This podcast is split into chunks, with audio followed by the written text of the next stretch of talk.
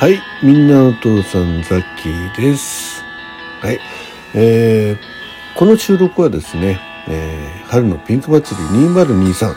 えーこちらに、えーエントリー、えー持ち込み企画で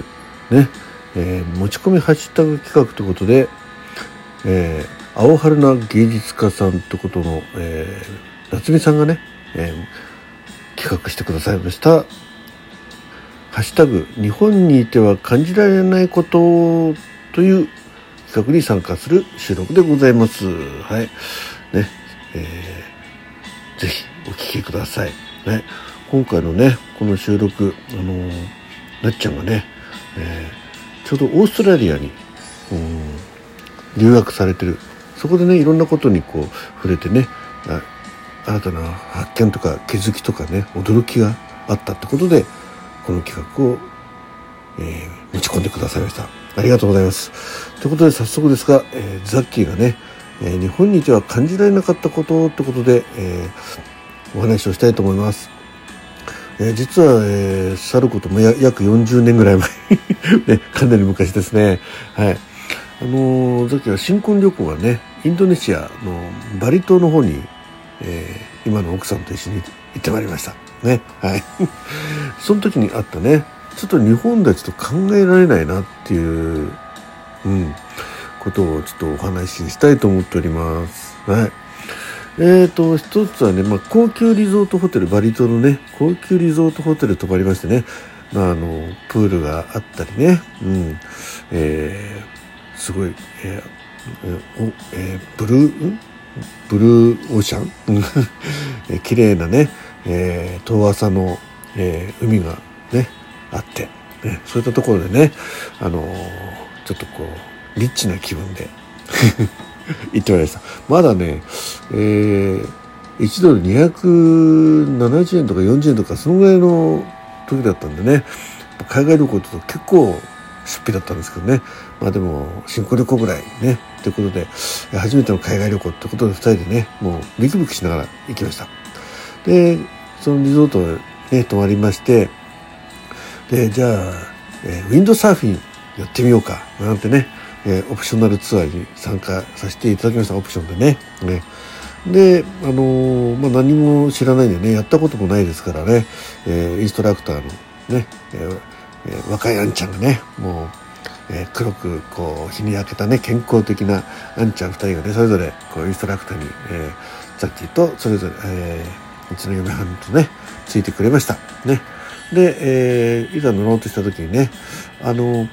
あのビーチビーチサンダルはい履いてくださいとかって言われたんだけど持ってなかったんでね。いやあの走るままでいいですよなんて言ってね。えーいやでもビーチサンダルあった方がいいなみたいなこと言うんですけどまあ、でもないからね、まあ、じゃあしょうがないじゃあ行きますかなんてねまずこう、えー砂川のとこでこういうふうにねシェールを持ってみたいな話を、まあ、全然覚えてないですけどね。もうその後のことがちょっとあまりにも 記憶に 残ってて、えーでまあじゃあ少しこうこぎこぎ出すというか、えーじゃあ浮かべてみましょうっつって、えーさっと乗っかってフラフラっとしたね。でまあ最初ですかね。ジャボーンとね。なるわけですよ。ね、うちの奥さんもほぼ同時に、えーちょっと離れたところでね、えーその別のインストラクターと一緒に出て、で、あーって言って、バーンってね、あの、水の中、えー海の中落ちて、で、立ち上がった時、二人とも、あほぼ同時に、ね、で、いててててててって言ってね、二人で、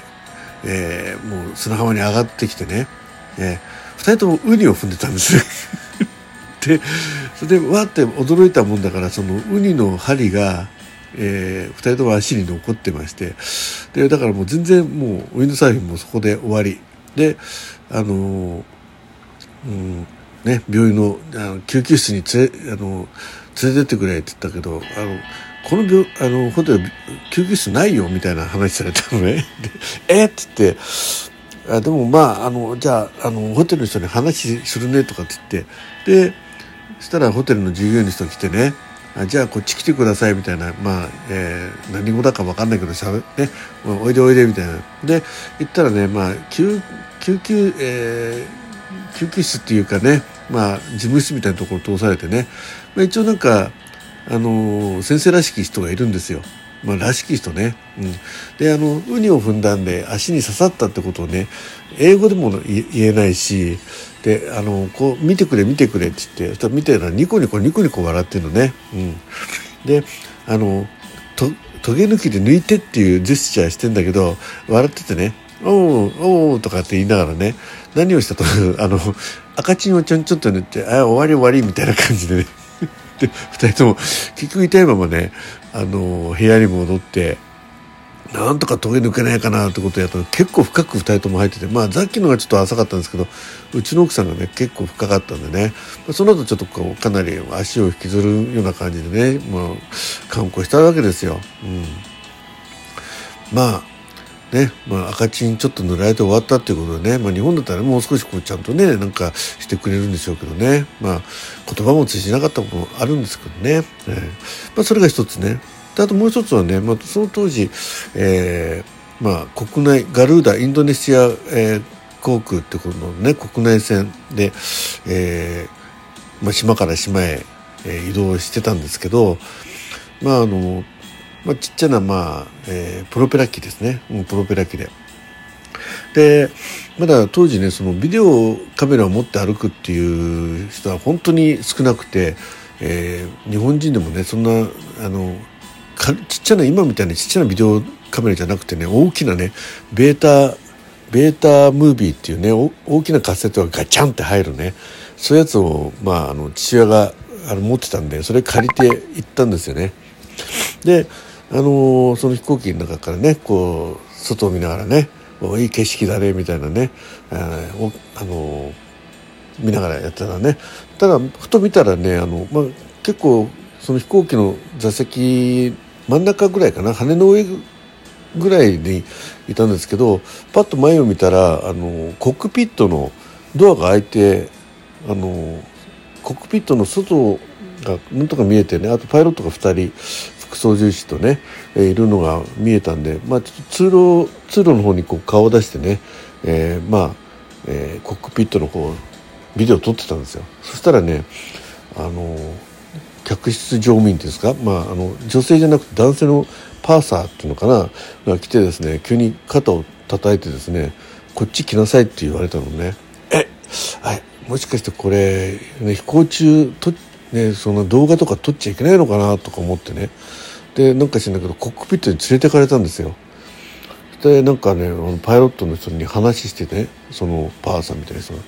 そしたらあのパイロットの方がねニコニコしながらねももっとこっち来てあの